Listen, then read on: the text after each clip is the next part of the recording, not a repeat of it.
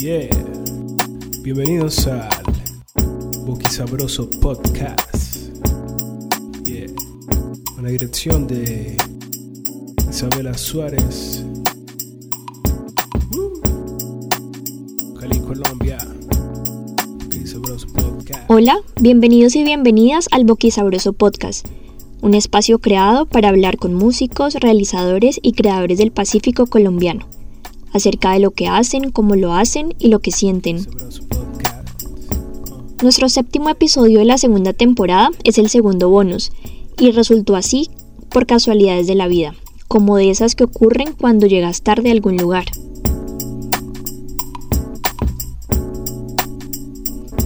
Este episodio está dedicado al trabajo de Santiago Martínez Atizábal, a.k.a. De Luca.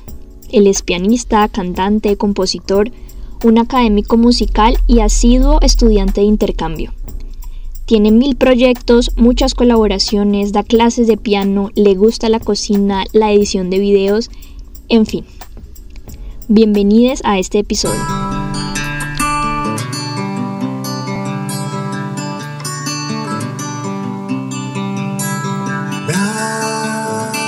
De entrada te digo que sos el invitado más virtuoso y académico que hemos tenido en el Boquisabroso. Y eso lo hace como interesante y un poco abrumador, pero vamos a, No, pa- a conocerte acá. gracias. Bueno, debido a esto yo tengo que preguntarte a ti cómo fue ese amor profundo que yo siento que tú tienes hacia la música, cuando iniciaste y por qué decidiste hacer de esto tu vida, porque tú decidiste estudiar música y ya, hacer Eh, música. Sí, sí, digamos, eh, el, el plan principal es vivir de esto, sí o sí. Eh, aunque como por los lados también hago otras cositas que pues eh, no, no, no están relacionadas con la música. Sin embargo, el amor a la música siempre fue inculcado desde la casa y también desde el colegio. Yo eh, estudié en un colegio que se llama Luis Horacio Gómez, eh, que tiene una pedagogía Waldorf, una pedagogía pues diferente. Y entonces, desde muy temprana edad, nos, no obliga, es que esa palabra no me gusta, como que nos, nos fomentaban desde, desde muy pequeños el, el- un instrumento, o sea, como que sí o sí tenemos que elegir, y nos daban a elegir. Y digamos, yo empecé con el violín, de hecho, porque no sabía qué decidir. Quería, quería, que, quería disque fagot, pero era como que era imposible conseguir uno en ese entonces. Entonces, listo, violín. Y pues no me gustó, pero igual la música de por sí sí me encantaba, desde, desde, desde, desde que tengo memoria, te lo juro. Y a los nueve años fue que empecé con el piano, con una profesora cubana, piano clásico. Eh, después me aburrí un poquito del piano clásico, creo que esa es, esa es la clásica, que uno aburre del piano clásico. Y como a los 15, 16, eh, empecé con, con Jaime Nao, con el colectivo, que es el, pues tú lo has oído hablar de él, Ajá, el, claro. el- el combo en Cali. Eh, y ya ahí como que me empecé a, a interesar más como por el jazz, músicas populares. Y eh, ya entrando pues como en, en materia pues de universidad, eh, había en 2014 comencé con en, en el énfasis de jazz pues de, de la Javeriana en. Bogotá. Entonces, eh, digamos, a lo largo de eso, ah bueno, y, y, y en cuestión académica pues hice dos intercambios, uno en San Francisco y otro en New Orleans, que también fue parte, digamos, de ese proceso de la universidad que ha sido larguísimo, pero bueno, menos malo, es, ya este es el último semestre. ¿Y por qué ha decidiste estudiarlo en Bogotá y no acá? ¿O cómo fue eso ahí? Eh, yo, yo, yo quería, a ver, yo, yo al principio quería como afuera y tenía, no sé, como que ese, ese, ese, ¿cómo te digo? Como esa ilusión de, de clichésuda, más o menos de siempre como que, ah, estudiar afuera y lo de afuera es mejor, todo bien. Eh, pero al final como que la mejor opción fue como quedarme en Colombia por unas cosas pues como de becas que, que le daban pues a los, a, los, a los hijos de los trabajadores de Cali, bueno, eso no, Ujú. no sé qué tenga que ver tanto, pero el caso es que eh, finalmente en Bogotá porque yo, yo quería, en ese entonces el colectivo digamos no, no, no se había constituido como academia, como diplomado, o sea, como tal, sino que sí era un poquito más informal y yo quería como, no sé, una universidad como tal. Eh, Bellas Artes y la del Valle, pues no tienen jazz, es más enfocado en música clásica y esto. Entonces yo dije, no, pues, pues Bogotá, no sé, eh, la Javeriana, un amigo que estudió allá. Contanos cómo es el, el estar en el colectivo. El, colectivo, Se llama sí, el, colectivo, El Colectivo. Con Jaime Nao Sí. y toda esta gente. Pero yo estuve como un año, de los 15 a los 16. Pero O me imagino que aprovechaste ese año con toda porque siento que es una escuela muy grande y muy importante. Sí, sí, sí, la verdad, lo, lo, lo que me enseñó Jaime nunca se me olvidó. O sea, es como que te enseña súper bien, o sea, como que... eh, y también con Giovanni Caldas tomé varias clases. Entonces, sí, fue muy chévere acercarme, digamos, al jazz eh, y otras músicas populares a partir de, de ahí, pues, aquí, pues en Cali. Ajá, qué interesante eso. Cuando tú estabas estudiando en la Javeriana, bueno, y todo tu proceso de músico, tú decidiste desde siempre ser compositor y aparte de eso tocar. ¿Cómo se forma entonces un compositor y uno como tú que le gusta el jazz, le gusta el hip hop, le gusta el rock? Hmm. ¿De qué te nutrís vos musicalmente para componer lo que haces? Ok, sí, digamos, eh, yo, yo no sé lo que hago a veces. Yo no sé cómo lo hago o lo que hago, simplemente como que a veces eh, a mí siempre me ha costado y de hecho yo admiro profundamente a las personas que, que se enfocan tanto en una sola cosa. Yo como que admito que me disperso mucho, entonces y- y cada proyecto que sale como que e, el momentum, ¿no? Como que, que, que, que me da así durísimo y después en, en, en cierto, en cierto momento, pues, de, de, de ese impulso me, como que pierdo, o pierdo, no es que pierda el interés, sino que me disperso fácil en ese sentido. Entonces, como que a la hora de componer, si- siento que como que no tengo una, una línea exacta. Digamos, está Divers, que es eh, puro folk, eh, que lo hicimos en, en pandemia. Eh, está Ciudad Plutón, que es como más eh, neopsicodelia o shoegaze, o bueno, no sé. Eh, el Conjuro Epiléptico, que es digamos con la banda con la que más tiempo llevo, como desde el 2015 creo.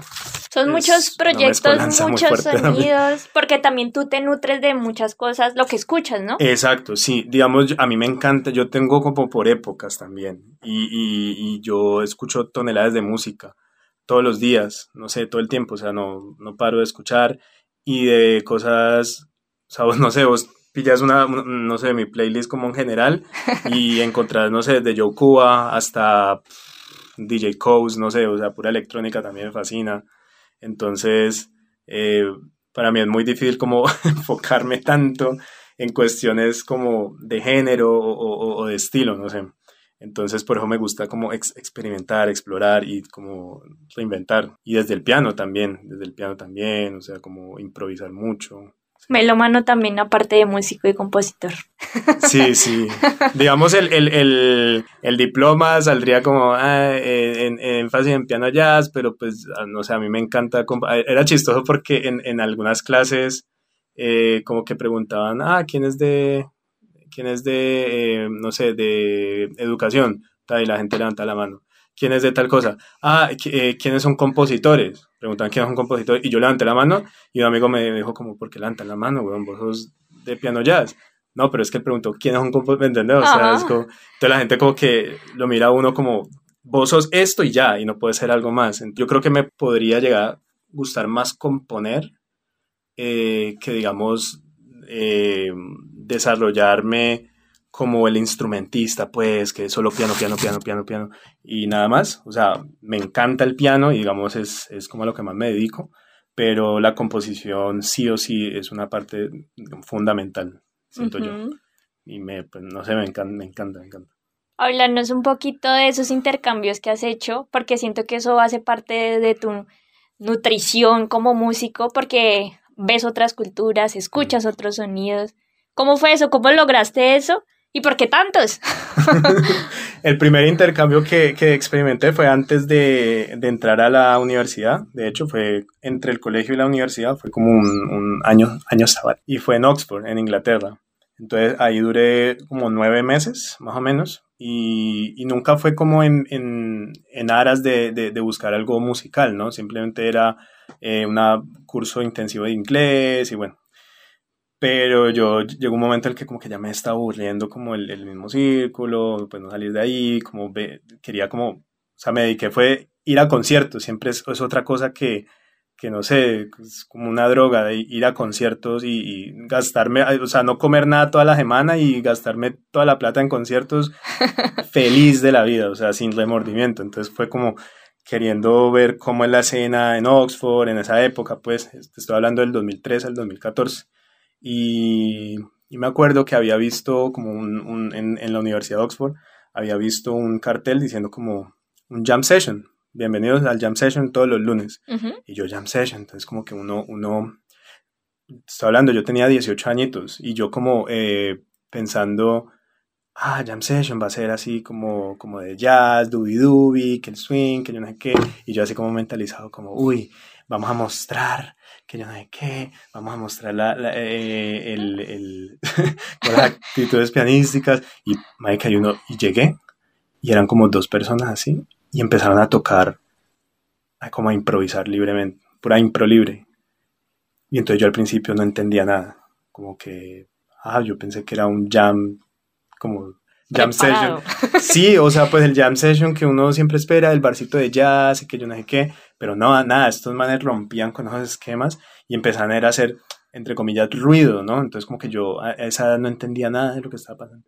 Era, era unas, una gente, o sea, el menor de ese parche tenía 40 años, te lo juro. O sea, había un cucho de 80, era una gente así re pesada, eh, como de la música contemporánea o moderna, no sé.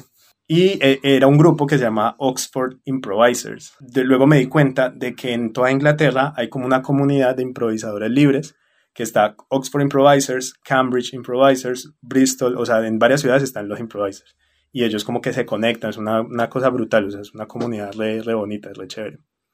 Y ahí fue que conocí a, a un trombonista, de manera de, demente, o sea, el man, el man tenía un proyecto paralelo que se llamaba 90, 1984 Ensemble. Ajá. Y era como de música minimalista. Yo no sabía nada, te lo juro. Yo estaba, yo no sabía nada de nada, nada, nada de, de lo que estábamos haciendo.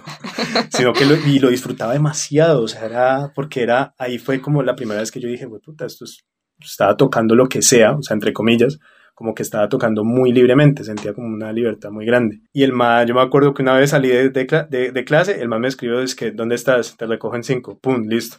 Y entonces yo le digo, ¿a dónde vamos? No, todavía no, es una sorpresa. ¿Cómo así, ¿a dónde vamos? ¡Qué miedo! y luego íbamos saliendo así. Yo pensé que me iba a raptar, yo que íbamos saliendo. Marica, terminamos en Liverpool. Eso fue de Oxford, una, una, un, un viaje como de cinco horas. Resulta que el man tenía un... Y de la nada estamos ahí y yo como, como, ¿cómo llegué acá? güey? ¿Qué puta?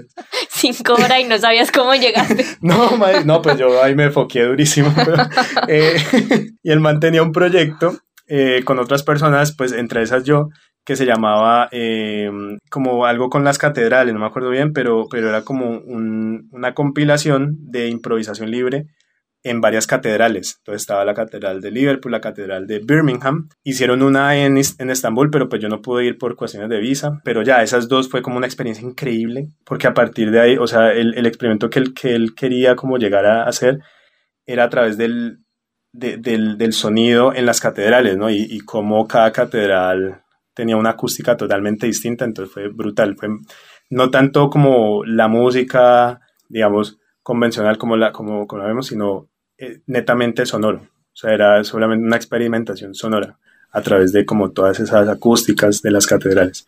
Digamos, ese fue como la experiencia, digamos, más, no sé, prominente, pues, en, en ese intercambio.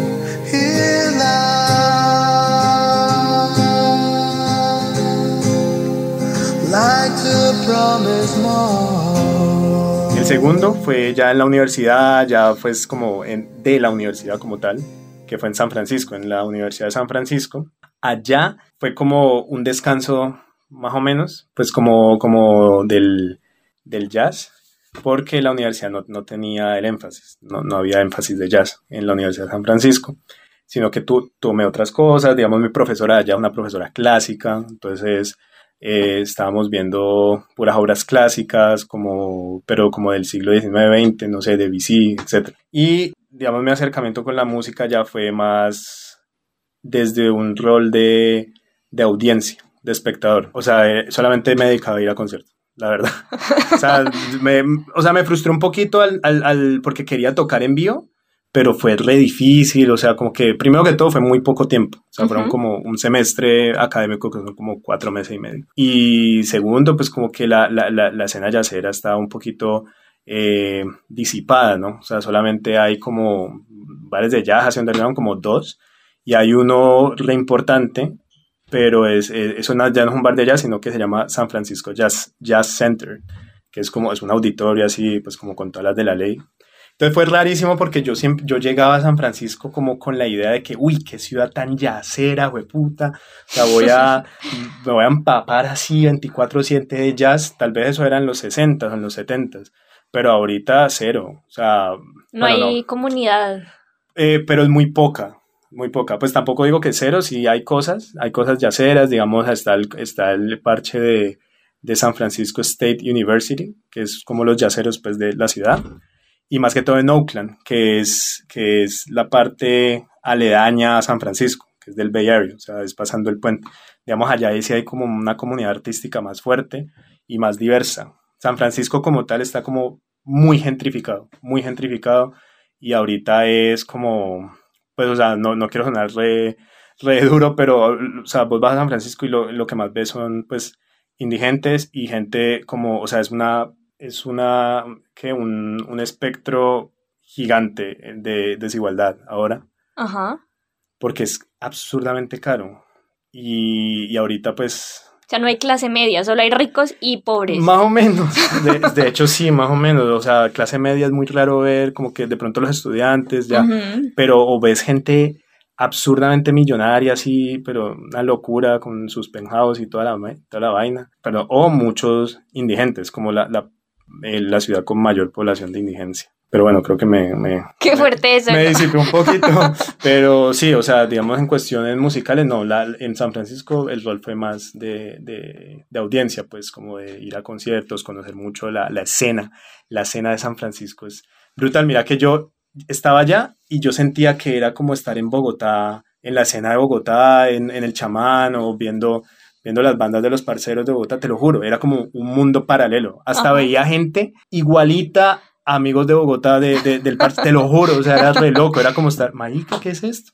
Entonces, a partir de ahí se, se me había surgido una idea de conectar todo eso, de conectar las bandas de allá, porque, digamos, allá quedó como también una huella y una alta, pues como una gran base de datos en cuanto a bandas emergentes, porque uno te- a veces tiene como esa, esa idea de que, ah, que porque es Estados Unidos o que porque es un país más desarrollado, de- seguramente las bandas, todas las bandas son así como re famosas, y no, o sea, la verdad, o sea, es- son tan emergentes como las de acá, ¿sí me entendés? O sea, Claro. apenas no han llevado ni un disco ni nada, pero son brutales. Entonces, como que lo que más privan- primaba en San Francisco era como las bandas de garaje, era puro punk de garaje y todas las, todos los conciertos así como, o toques más bien, eran en, en la casa de parceros. O sea, Como acá. como acá, sí, exacto, en Bogotá algunas veces, pero era puro garaje, ¿me entendés? O sea, eh, sí, máximo 5 dólares la entrada con un coctelito que hacía la gente de la casa y así, pero era un parche, o sea, verdad. uf, ¿Y lograste como- conectar Sí, o, claro o tienes ahí pendiente eso pendiente. como... Eh, ahí están las bandas, o sea, hay una que se llama Thank You Come Again, que son parceros que también quieren venir a Colombia, o sea, la idea es como conectar a toda esa gente. Otros que llaman Mint, eh, Buzz Like Beer, que es un trío de chicas de power punk brutal. Entonces, muy, muy bacano ver, yo también quería eso, ¿sabes? Como que también quería, eh, uno de mis propósitos de estar allá era también pescar como, como todas esas bandas emergentes para hacer conexiones también con, con, con las bandas de Cali y de Bogotá Claro. más que todo, pues que son, digamos, las ciudades en las que más he estado. Eh, y ya el otro intercambio que fue en New Orleans, que fue en enero, que, que fue acá ya me cogió la pandemia y todo. Eh, sí, ya obviamente pues New York, eh, New, New York, New, New Orleans es una ciudad supremamente yacera. Ahí sí se entiende, ya es como que, ah, ahora sí estamos hablando el mismo idioma. O sea, ya era la universidad de Loyola, tenía, estaba en el, en el énfasis de jazz como tal. Los músicos, unos caballos tocando una cosa absurda, absurda, o sea, ya era otro nivel. eh, y, el, y, la, y la escena yacera también era brutal. Y lo que me sorprendió es que la escena pero ya dentro de, de la universidad y como más juvenil, no era tan yacera, sino que había mucho math, math rock, había un dúo, hay un dúo que se llama Secret Cowboy, que eran unos parceros también de la universidad. Eh, y entonces como que esa idea que te había dicho como de conectar a todo eso se fue desarrollando cada vez más eh, estando allá. Entonces era como conectar San Francisco, New, eh, New Orleans y, y, Colombia, ¿no? Ajá. Como con todas esas bandas. O sea, sería increíble que vinieran, que fueran, que las bandas de acá también fueran allá. Entonces lo bueno es generar toda, también todas esas conexiones y esas bases.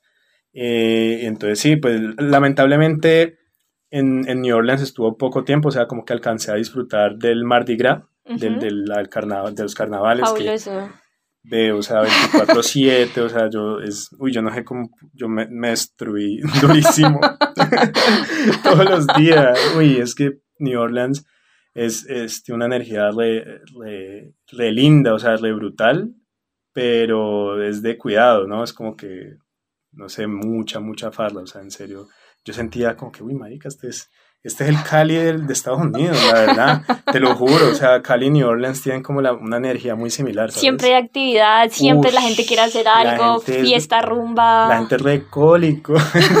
cambio en San Francisco no, la gente en San Francisco sí se acuesta temprano, son más serios. Ha cambiado San Francisco entonces, porque las pelis de los 70 sí, nos cuentan otra cosa. Totalmente. sí, no, San Francisco era muy efervescente, como en los 60 y eso, pero no, ahorita es, es muy serio, la verdad. Uh -huh. Pero New Orleans sí nunca ha cambiado en ese sentido, es como, uy, puta, o sea, fiesta 24/7, vos vas, pasa, vas a la calle y a veces ves como el second line, que es, digamos, una gente, unas personas cargando el ataúd del muerto, pero en son de festejo, ¿no? Y con la, la banda de Dixieland atrás tocando y la gente, pues, como celebrando la muerte, ¿no? Claro. Me parece hermoso también. Pacífico como... total allá, uh -huh. como si fuera el Pacífico allá. Exacto, exacto, tal cual. Sí, porque digamos el, el, el, el, New Orleans también tiene una cultura de santera, ¿no? También. Uh -huh. Allá practican el vudú, en el bayú, bueno, y, y, más cosas. Pero, pero sí, en, en, en, en, New Orleans, independientemente de haber estado tan poquito tiempo, eh, alcancé a tocar solo como una vez. fue como en una, uy, fue re chisto, una pequeña anécdota. Eh, era como un, un, show de talento, ¿cierto? Y, pero no decían más. Decían ¿Dentro solo, de la universidad o en un bar? Era, o sea, era auspiciado por la universidad, pero era al, cerca de, eh, como en una, en un community center, de, uh -huh. cerca de la universidad, pero no, no estaba anexado con Loyola, pero la universidad lo como que lo auspiciaba. Eh, y entonces yo vi como, ah, show de talentos. Y yo como, listo, de una me, me metí. Y, pero nada más, o sea, no, decían nada más. Y yo llegué y entonces estaba lleno de, las banderas de, de, del orgullo gay, de la comunidad LGTBI. Y, y, todos los participantes eran, eran drag queens, eran y al final, claro, me, me doy cuenta de que era un show de talento para la comunidad. Oh, y vos te habías inscrito. Y, pero yo no sabía, o sea, no sabía nada, pero me pareció una chimba también, como que, marica, me, me, me acogieron re, re lindo, re todo bien. No te tocó ya... ponerte el traje de drag. No, no, no, no me tocó. Igual lo hubiera hecho así, pues, pues sí, todo bien, pero, pero fue, fue, fue re interesante estar como metido en esa comunidad por, así sea por una tarde. Claro. es que fue re chistoso, te lo juro yo, como re sano y todo. Ay, y no. fue re bonito digamos, ese fue el único concierto que, que pude tocar, lo único que pude tocar en vivo. ¿Se te tocó devolverte? ¿Empezó la pandemia? Sí. Y te tocó devolverte. ¿Y cuánto llevabas allá? A New Orleans llegué el 30 de diciembre. Eh, cumpleaños después, ¿sí ves? Es que es uno sí, uno no. Uno sí, uno.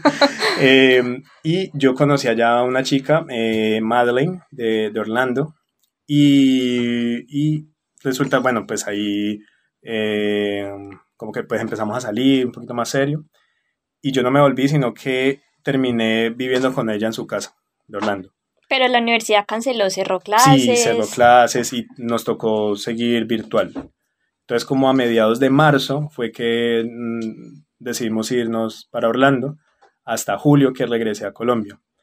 Y estando allá fue que se gestó eh, Divers. Entonces, no, eso fue de, de marzo a julio, fue como el, la estadía en, en, Orlando, pues. Ya, ya, ya. Y claro. fue re tranqui, o sea, yo pasé la, la primera pandemia allá. Y después regresé a Cali en julio Ujú. y ya no me he movido. Pero qué denso, ¿no? Pues te tocó eso. En tres ciudades distintas la pandemia. Claro, y la, y la escuela virtual, o sea, Sí. te perdiste sí, un poco del ambiente, de, Uy, resto, claro. de es estar que- yendo a la U. Exacto, ¿no? Y a mí me encantaba como ese, esa dinámica de ir en bicicleta de, la casa a la U, de la U, de la U a la casa, era, y la U tenía como una, una energía re bonita, no sé, me encantaba como mi vida allá, ¿no? como que la comodidad, no sé, era, era muy chévere también. Pero Claro. igual, como que la virtualidad también eh, me, puso, me puso más juicioso, por así decirlo. Siento que me, que me, que me, que me fue mejor en, en cuestión de calificaciones, pues. eh, Claro, y se la- cancelaron las la fiestas y todo. entonces, Obvio, por eso. por eso.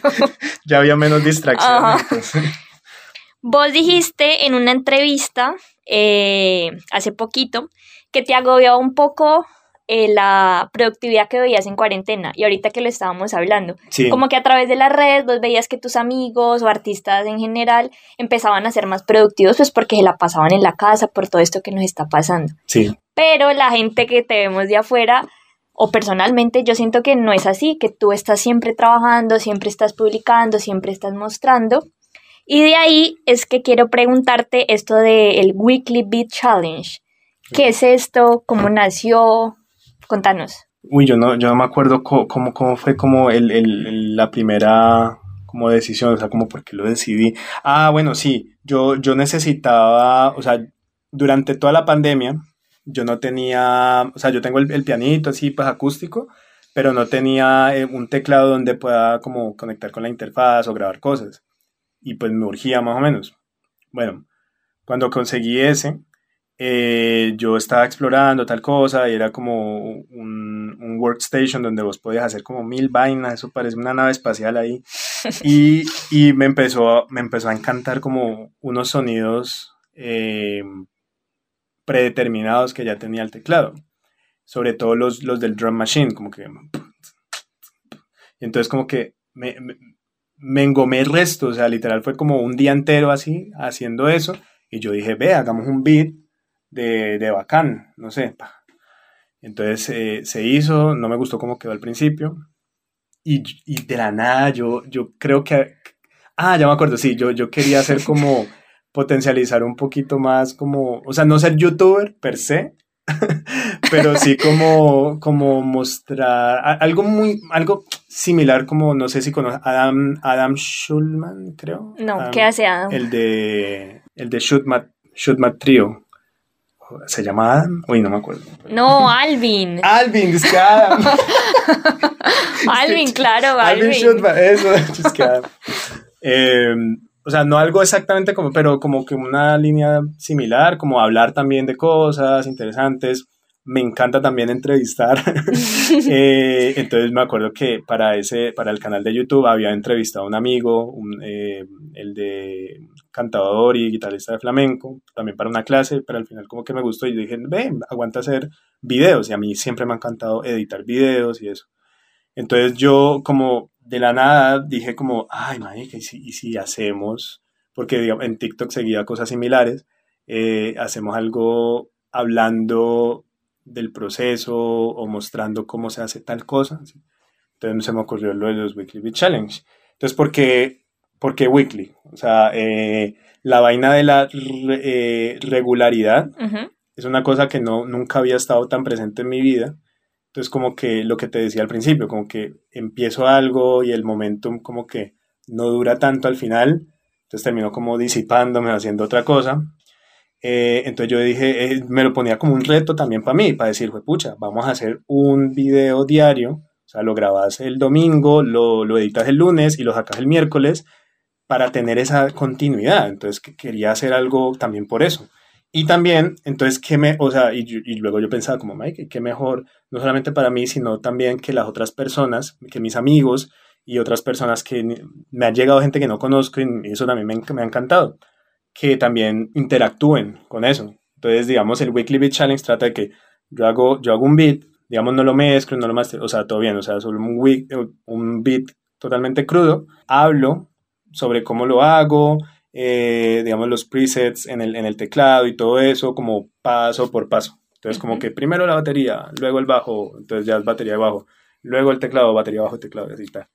Y al final, eh, bueno, lo subo y las personas que, que, quieran como interactuar con él, bueno, bajan, descargan el, el track y, y, empiezan como a improvisar sobre él. Todavía yo quiero que llegue como también un punto en el que también lo, eh, lo hagan raperos y todo eso, pues le hablé a un par de, de panas, pero pues todavía no, no nos ha llegado eso, hasta, hasta ahora solamente instrumentistas.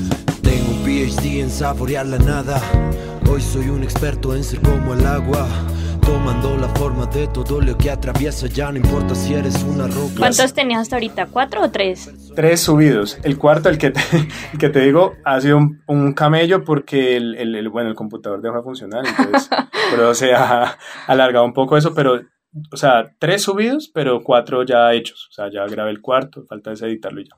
Y el objetivo, además de que interactúen contigo otros uh -huh. músicos, es de pronto que ese beat se utilice para alguna otra cosa o... Sí, más adelante, digamos, hay unos beats que me gustan más que otros. Entonces, por ejemplo, esos que más me gustan, los podría utilizar para, para algún tema mío en general. O sea, sí. Y también te da la, la idea como de, de, de subirlos a alguna plataforma para, para, para que personas lo, lo, pueden descargar y tener, ¿me entiendes? Como que free royalty beats, algo así. Ajá, qué genial eso, está muy chévere. Gracias. Que Lisa. caigan los MCs ahí. Sí, es que eso quiero también. Mucha gente necesitada de beats y, y no hay dónde. bueno, empecemos ahora sí a deshuesar el complejo musical de tus proyectos musicales, porque como ahorita nos estabas contando, tienes muchos porque te gustan muchas cosas. Sí. ¿Vos sos el teclado de Conjuro Epiléptico, Rack Band Club o has trabajado con ellos? Sí. Inguna sí. y Sonoras Mil. ¿De qué trata tu participación en estas alineaciones y cómo piloteas estar en cuatro proyectos tocando los teclados de los cuatro proyectos? eh, bueno, eso de cómo lo piloteo, uy, yo no sé.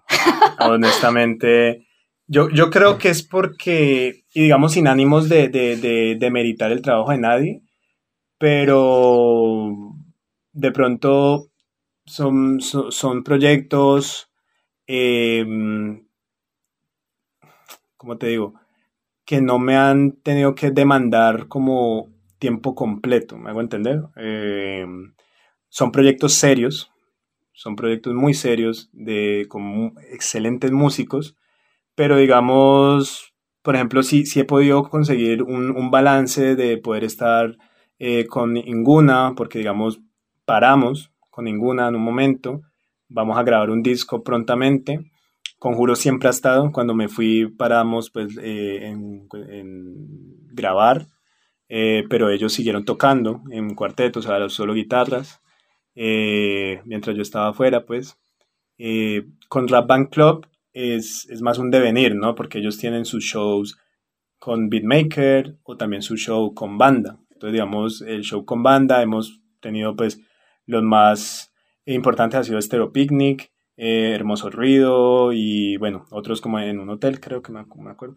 Pero no han sido tan numerosos como, como con, cuando van con el, con, el, con el beatmaker, pues, con DJ set. Y, y Sonoras Mil, Sonoras Mil eh, no tocamos tanto en vivo, en, en, no hemos tocado tanto en vivo en Colombia, por lo menos, o sea, tuvimos un, un, una especie de tour, pues, o sea, tocamos en, en Francia hace poco, que hace poco, ¿no? En el 2016, tocamos en Francia en el 2016, eh, y de ahí también hemos, hemos intentado, pues, producir más, eh, hemos sacado tres singles, eh, Sí, siento que, siento que los cuatro proyectos, precisamente porque ninguno de, ninguno de los cuatro me, me, me genera como un, un, esfuerzo de tiempo completo, siento que puedo pues como manejar mis tiempos bien ahí, pero, pero no más, yo creo que no más por ahora. Pero eh, no eres compositor ahí, solamente tocas, Exacto. o si haces intervención en el sonido. Eh, con ninguna eh, meto arreglos, con el conjuro también arreglos, eh, la, de pronto con Sonaras Mil creo que compuse un tema, sí. Y, no, y con Rap Band también, o sea, mi, mi, rol no es tan principal en el sentido como de la composición y todo eso. Uh -huh. O sea, sí, en con Sonoras Mil es Lipe, que es el cantante, Conjuro Epiléptico generalmente es Nico, pero siento que Conjuro sí es más una banda como, como que de los cinco, ¿no? Como que los cinco somos los líderes ahí. Se conocieron en la universidad. Sí. Y con Sonoras Mil, digamos, el líder es Lipe, eh, Inguna, el líder es Lucho, que es el baterista. En Rap Band Club los líderes son pues Pescatore y Karim B. Entonces, sí, digamos, mi rol ahí es más como de, de netamente eh, de arreglo o de y, y de interpretación. Ujú. Pero también entonces tienes tus proyectos que siento que son más personales, Sí, total. que son Ciudad Plutón y Divers. Y Santiago Martínez, Aquí vos tomas la voz, también lo que no haces en los anteriores proyectos que hablamos, también tocas la guitarra. Bueno, contanos cómo es lo de Ciudad Plutón. mira que Ciudad Plutón, yo tuve un sueño hace muchos años y aparecía ese nombre en ese sueño. Era una cosa como re, ah, eh, re distópica eh, y entonces como que el lugar se llamaba Ciudad Plutón, un lugar supremamente baldío, como que medio post-apocalíptico, no sé, yo, yo, era, yo era pequeño, yo tenía como 15, 16 y en algún momento pensé que eso se podría convertir en una película, una película que se llama Ciudad Plutón. Luego como que desistí de, de ese pensamiento. eh, cuando estuve en Oxford lo quise retomar como banda. Yo dije, uy, marica, aguanta hacer una banda que llama Ciudad Plutón.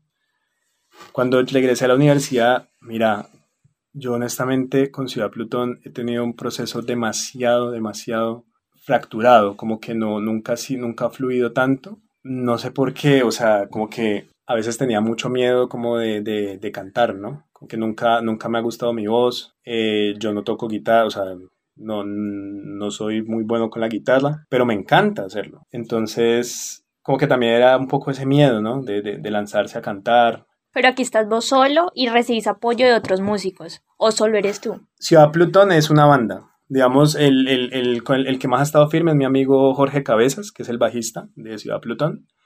Eh, y pues ha pasado por muchas alineaciones, que a la final no, como que no ha dado un fruto así supremamente fuerte. O sea, yo Ciudad Plutón lo empecé con los mismos chicos de Conjuro, pero no sé, como que la música era, no sé, es que yo, yo a veces, yo a veces me, me enredo mucho cuando soy líder en algo. Entonces, sí, no sé, como que, como que, como que a veces, a veces ni me entiendo lo que quiero, pero, pero como que siento que la llegada de Jorge y otros compañeros, que digamos, Jo- Jorgito es una persona, no solamente un maravilloso músico, sino que también él siempre ha sido como la voz de mi conciencia, como y también mi mano derecha en el proceso de con Ciudad Plutón, por lo menos, que ha sido un proceso muy postergado. O sea, es una banda que teo- en teoría lleva siete años, pero no hemos hecho nada. O sea, no- solo hemos lanzado dos, dos sencillos, Sí. precisamente por lo que te digo, porque como que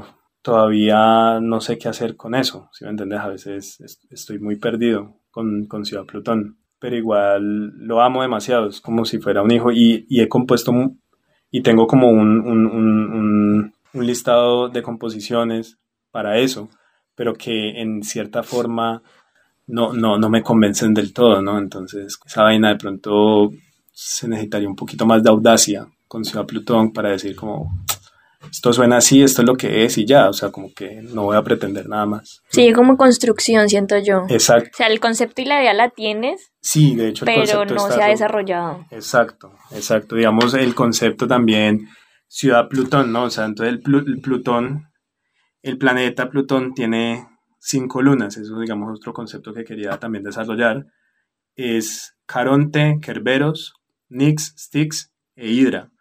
Y pues nosotros somos cuatro, y entonces como que era cada persona, cada miembro de la banda era un, un satélite, un planeta. Entonces yo soy Kerberos, entonces como que el, el, el, el lado solista de Ciudad Plutón se llama Kerberos.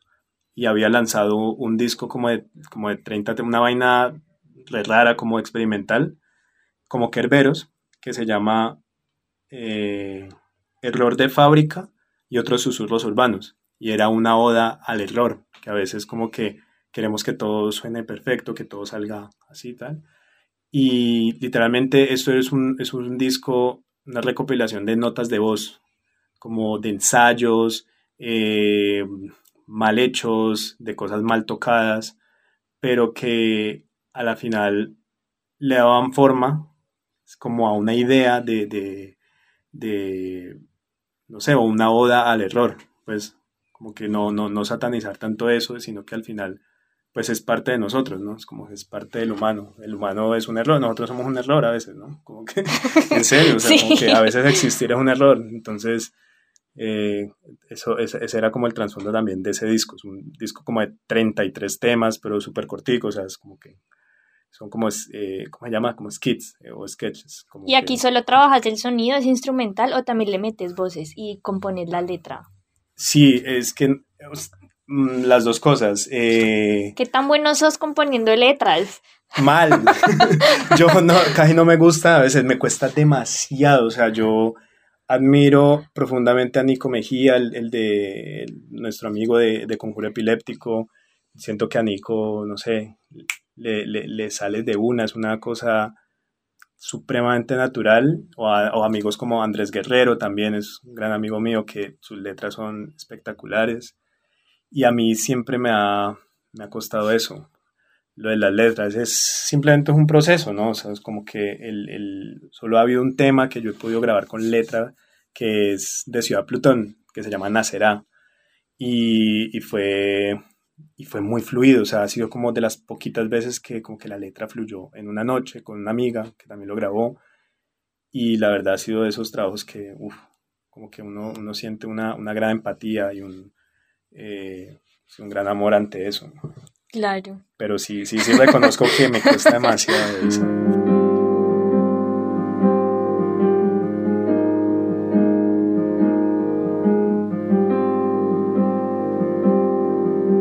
¿De quién es la carta astral que aparece en los gráficos de Ciudad Plutón? Uno se mete a Instagram y ve una carta astral y bueno, toda la... y sí. vudú y no sé qué. Sí, mía. sí, una amiga lo hizo y tremenda, Carolina Rodríguez. Eh, ella hizo el, el, el, logo y yo le dije como, Marica, hacenos un logo así brutal, como con respecto, como que te, que te suena a Ciudad Plutón, quedé matado con lo que ella hace. O sea, de verdad, ella es de mis artistas favoritas. Y esa, sí, carta astral era mía, lo de Capricornio y mi ascendente y eso. Ajá. Está muy interesante. Yo lo entregué y entré y dije, wow, astrología, wow, ¿a qué suena esto? Está muy cool, sí. Gracias. Bueno, ahora hablemos de Divers, que es tu proyecto más actual, el que nació en pandemia, de hecho. Tiene un EP que se llama Comfort. Yo sé que tú lo has hablado esto varias veces en varios lugares, pero contanos aquí en el Boki y en nuestra audiencia cómo fue la composición de esto, cómo fue el proceso creativo de esto, teniendo en cuenta que tú estás musicalizando los poemas de Madeleine, sí. porque ese es un proyecto tuyo con Madeleine. Sí, sí, exacto. Entonces, eh, en plena pandemia, de hecho la de la idea fue ella.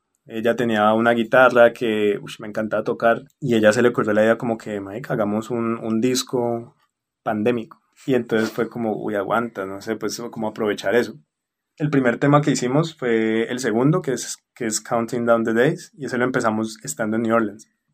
Y ella había compuesto esa letra como, como para mí, y Moonlight también, como que había hecho eso muy recientemente. Precisamente lo que tú dices, o sea, eh, la, las letras son de Madeleine, eh, y la música fue mía. Después, ya estando en Orlando, fue que le empezamos a dar más forma, ¿sí? Como cambiamos algunas cositas de la letra, como por, por cuestiones pues musicales, ¿no? Como que algunas, algunas palabras de pronto como que, uff, no cabían ahí, entonces us usábamos sinónimos o simplemente como que cambiábamos algo, pues.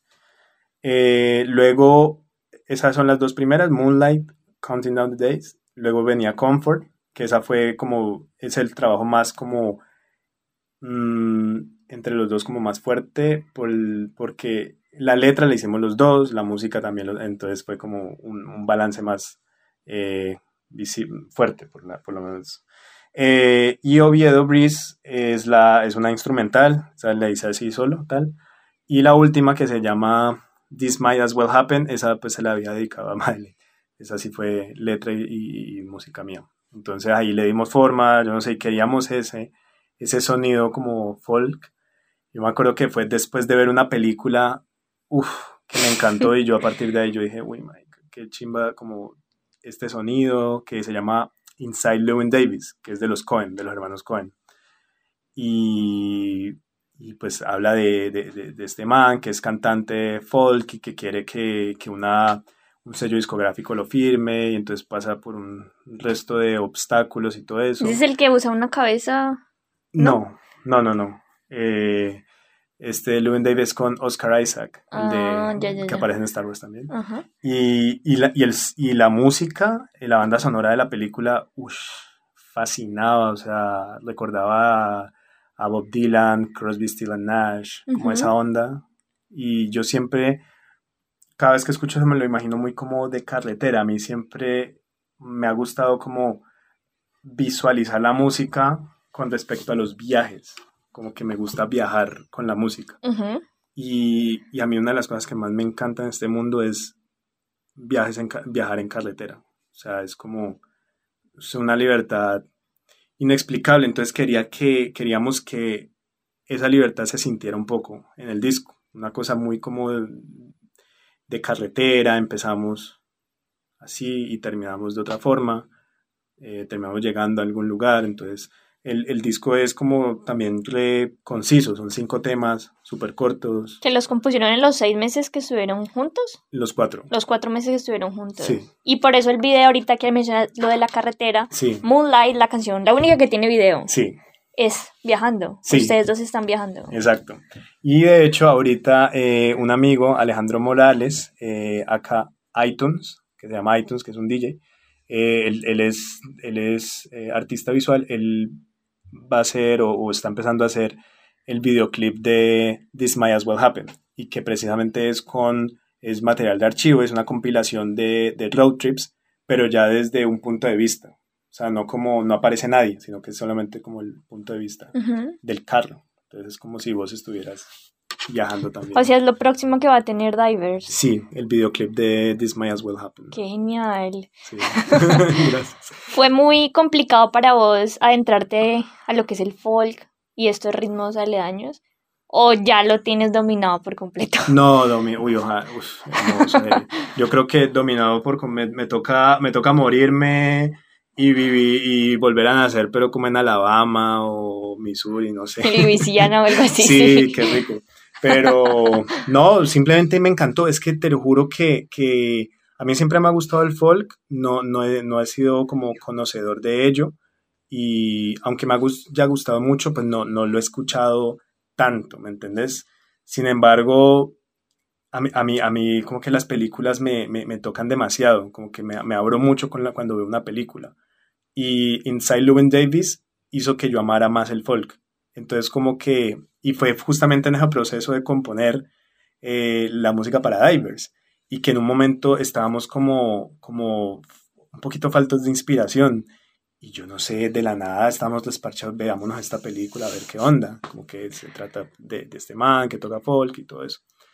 Y entonces, no, experto en nada, pero, pero, pero sí, sí es como unas reminiscencias de eso, solamente pues guitarra y voz, Y creo que es lo más romántico que has hecho. Lo, bueno, aparte de obvias razones, pero es lo más lindo y dulce que has hecho, porque tus otras bandas nada tienen que ver con esto. Sí, no, otras bandas no son lindas, nada lindo, no. Si le comparamos con Conjuro, obviamente no. Sí, no sé, de pronto sí, sí, el- con, con lo de Divers, obviamente el- la columna vertebral de eso podría ser la relación que tuve con ella. Claro, O y es, más es- como- desarrollaste otra faceta tuya, como Sí. que nos mostraste otra cosa tuya. Sí, un poco. Claro que las letras eran de ella, ¿no? Sí, claro. Pero sí, eh, es, el, el disco habla también del amor y del, del confort, por eso se llama confort, como que, que sentíamos, estábamos muy bien así, como que no nos faltaba nada, entonces Ajá. como que estábamos en una zona de confort, eh, en un buen sentido, claro, durante esa pandemia, como que Ujú. uno en la pandemia puede estar también estresado y todo eso, pero a la vez, no sé, vos estando encerrado todo el tiempo, también puedes encontrar una zona de confort muy bonita ahí, ¿no? Ujú. Entonces por eso se llama así también el disco. Divers nació en cuarentena. Para sobrellevar toda esta situación, como los estás contando ahorita, ¿no? Pero, ¿qué va a pasar cuando salgamos de pandemia? En algún momento me imagino que todo esto se va a acabar, no sé, nada es para siempre. ¿Qué va a pasar con Divers? ¿Qué pasa con la historia que nos están contando ustedes dos? ¿Va a haber un otro EP? ¿O esto solo fue por ese momento? No sé, digamos, eh, Ma- eh, Madeleine ahorita pues está, está como en otras cosas, digamos, quedamos de amigos, ahorita pues solo somos amigos, como pues por la distancia y eso. Pero sí, de pronto más adelante, pues de hecho hace poquito estaba como componiendo, empezando a componer nuevas cositas para Divers. Eh, no necesariamente como de ese estilo, algo me salió, pero como que no, no, no, no tanto como en el estilo de, de confort. Y sí, de hecho con Divers no, no, no, tenemos como un- un- una proyección tan a futuro. Digamos, si, si se da, genial, como po- poder volver a hacer música juntos y todo eso. Pero lo que te digo, digamos, ella, ella ahorita pues anda en otras cosas, ya no es músico, ella es, eh, ella es economista, entonces ahorita anda como va a empezar una maestría y bueno, otras cosas, entonces digamos, no, no creo que tendría tanto tiempo como para dedicarse como a divers y eso. Ujú. Entonces, no, lo hablamos bien y pues eh, si en algún momento Divers termina siendo yo solo, pues no sé. Creo que es también muy chévere como, como ella compone letras. A ella sí Claro. se le da más fácil a mí, por lo menos en inglés, sí. Bueno, puede ser que más adelante puedan participar, no siendo lo que fueron, sino que ella te haga las letras. Sí, bueno, no exacto. sé, muchas cosas pueden pasar. Sí, exacto. Y, lo, y tu disco de Santiago Martínez, ¿cómo es? O sea, eso es jazz puro. Eh, es, es, digamos que sí, o sea, eh, eran unas composiciones que yo tenía cuando, antes de graduarme del colegio, entonces era como reconectarme como con ese adolescente interior. Y sí, y era una cosa que yo quería sacar sí o sí, o sea, era como una deuda conmigo mismo. Era, en algún momento de mi vida tengo que grabar estos temas, sacarlos, mostrarlos al, al mundo, o por lo menos a Cali. Y, finalmente fue como una satisfacción, satisfacción muy grande poderlo haber hecho y con de la mano de un equipo increíble está Juan Pablo Arias, que es el baterista también de Conjuro Epiléptico, Brina Cuoya, Andrés Guerrero, W. Cal también. Full, es que todos mis amigos son así, ¿no? Es como, siempre nos decían como, como la, Se apoyan. los- sí, los prostitutos del jazz. Una vaina así. de- Pero, pero sí, como que todos tocan con todo el mundo, todos tocamos igual.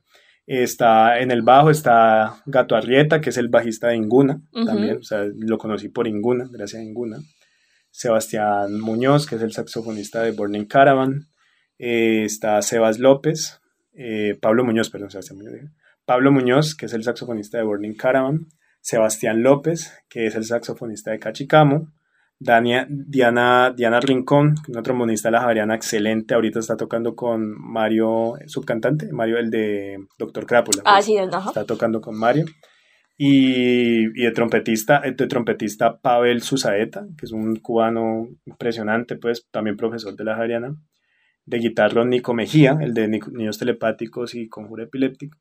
Y también hice un, que eso fue re bonito también cuando, cuando, cuando, cuando vine a Cali, después de grabar el disco, llegué a Cali y le escribí a Gio- Giovanni Caldas, un amigo pianista increíble, de mis favoritos, e hicimos un, un tema a, a cuatro manos, el mismo piano. Se llama La Suite de la Ceiba y es el cuarto tema del disco. Eh, Suite de la Ceiba intro. Y eso fue una cosa para nada premeditada. Fue improvisación libre y solo fue una toma. Solo fue una toma y ya, como que lo que fue fue, duró como seis minutos, siete creo. Y me encantó cómo quedó, fue como la, la, la interacción, la comunicación que tenía con Giovanni en esa toma fue única, no sé, fue, fue muy mágico, o sea, fue muy bonito, muy mágico grabar ese tema. Qué increíble. Sí, los otros temas los grabo, los otros seis temas los grabamos en un día en, en, en Altar Estudios, en La Ujú. Calera, pues. Fue, uff, fue, ha sido los días más hermosos, felices de mi vida y también pesadísimo. te lo juro. uf. Arriba y abajo, pero genial. Sí, sí, ha sido un proceso re fuerte. ¿Dónde se consigue esto? ¿Es ¿Es en físico? ¿Está en digital? Todavía no lo he lanzado físico. Está en digital por ahora. Ajá. Solsticio y Creciente de Santiago Martínez por Spotify, dice. Santiago, muchas gracias por estar aquí, Ay, muchas por gracias. Me contarnos un mucho. poquito. Espero que lo hayas pasado genial. Súper. Yo aprendí muchísimo, sobre todo de tus viajes a New Orleans y no sé qué. Escuché el podcast de Javi y el man hab- había hablado de que, de que iban a hacer un eh, iban a tocar en el festival en Texas, en South by South. Yo iba a estar ahí, o sea, yo iba a estar con Javi tocando y yo les iba a sacar un, un par de, de fechas también, porque el man había hablado como que, ay, tocar ahí en unas fechas caletas. sí. Ahí yo, yo le iba, eh, él, él era encargado como de sacarle unas fechitas en Luciana. Y después, sí, o sea, nunca nos podemos ver, o sea, estábamos ahí re cerca y Ah, que qué al- a los días, a los días de ir a tocar, cancelan esa vaina y fue como, uff. ¿Dónde podemos encontrarte? O sea, tu música, como Divers, como. Santiago Martínez, ¿dónde te podemos encontrar? Bueno, el, eh, yo tengo, aparte del Pola Lucas, es como el, el, el principal, pues no sé, pero el, el Instagram musical es Santiago Martínez, guion al piso, guion bajo, mm, música. Divers para Divers, arroba Divers oficial, para Ciudad Plutón, arroba Ciudad Plutón, eh, Conjuro Epiléptico, arroba Conjuro Epiléptico Maquial. Y ya, eso, esa, ahí estarían como mis proyectos eh, principales. En Spotify igual, Divers, hay varios Divers, pero es, es, es el, de la, el de, la, de la imagen como rosada, pues es el, el que es la portada del disco.